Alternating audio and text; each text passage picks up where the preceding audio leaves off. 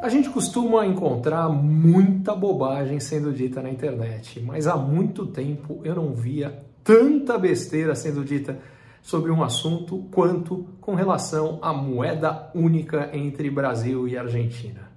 Para começo de conversa, a ideia não é nova. Essa ideia surgiu na década de 1980 em conversas do então presidente José Sarney com o presidente da Argentina na época, Raul Alfonsin. Em segundo lugar, não, ninguém está pensando em acabar nem com o real e o peso e substituir por essa nova moeda. A ideia é exclusivamente criar uma moeda para transações comerciais e financeiras, inicialmente entre Brasil e Argentina, podendo ser estendida para outros países do Mercosul.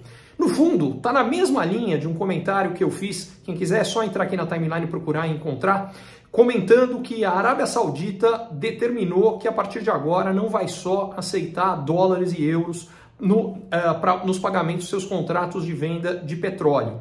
O que vem se buscando, e aparentemente no caso Brasil e Argentina iria nesse caminho, é uma forma de que as transações sejam feitas nas moedas locais dos países envolvidos. E essa moeda única é um intermediário sem ter que passar pelo dólar, pelo euro ou por qualquer outra moeda.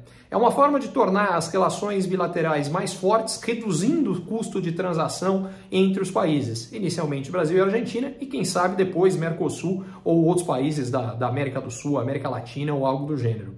Uh, esse movimento não vai ficar restrito a Brasil e Argentina, a gente vai ver movimentos parecidos acontecendo ao longo dos próximos meses, trimestres ou anos entre mais países. A gente está vendo uma reformulação do, uh, da ordem de pagamentos globais, das moedas globais, mas pode ficar muito tranquilo, não, não vão cometer a loucura de acabar com o, com o real juntando com uma moeda argentina, o que obviamente não faria sentido absolutamente nenhum.